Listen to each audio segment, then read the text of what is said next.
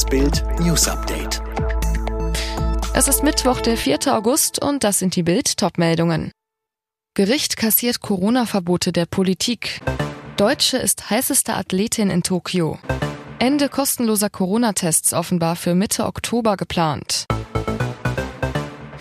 Die Justiz korrigiert die aktuelle Corona-Politik. Das niedersächsische Oberverwaltungsgericht in Lüneburg hat die Corona-bedingte Schließung von Clubs und Gastronomie ab einer Inzidenz von 10 vorläufig außer Vollzug gesetzt. Grund? An beiden Orten stecken sich laut den Daten des Robert-Koch-Instituts vergleichsweise wenig Menschen mit Corona an.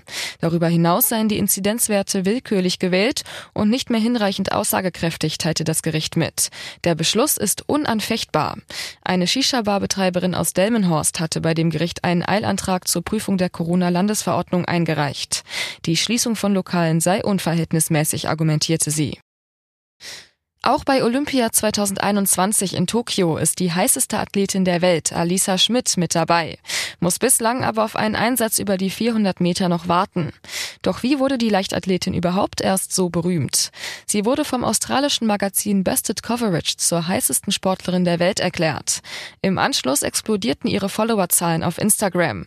Mittlerweile steht sie bei 2,2 Millionen Abonnenten.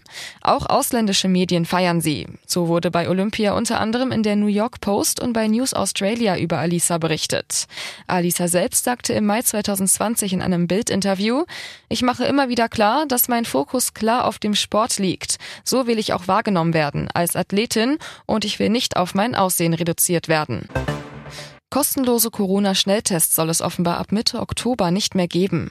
Berichten zufolge geht das aus Plänen des Gesundheitsministeriums hervor. Begründet wird das mit dem Impfangebot, das jetzt allen gemacht wird. Ausnahmen gibt es noch für diejenigen, die aus gesundheitlichen Gründen nicht geimpft werden können. Kanzlerin Merkel und ihre Minister beraten heute über die Folgen der Hochwasserkatastrophe. Thema ist unter anderem die geplante Aussetzung der Insolvenzantragspflicht für Unternehmen, die von den Starkregenfällen und dem Hochwasser betroffen sind. In der Nähe der griechischen Hauptstadt Athen kämpfen weiter hunderte Feuerwehrleute gegen die verheerenden Waldbrände. Nach Angaben der Einsatzkräfte mussten rund 300 Menschen ihre Häuser verlassen. Griechenland leidet unter einer enormen Hitzewelle mit Temperaturen von teilweise über 40 Grad.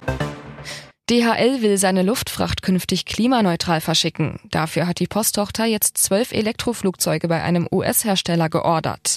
Allerdings haben die Maschinen nur eine vergleichsweise geringe Frachtkapazität von 1,2 Tonnen. Alle weiteren News und die neuesten Entwicklungen zu den Top-Themen gibt's jetzt und rund um die Uhr online auf Bild.de.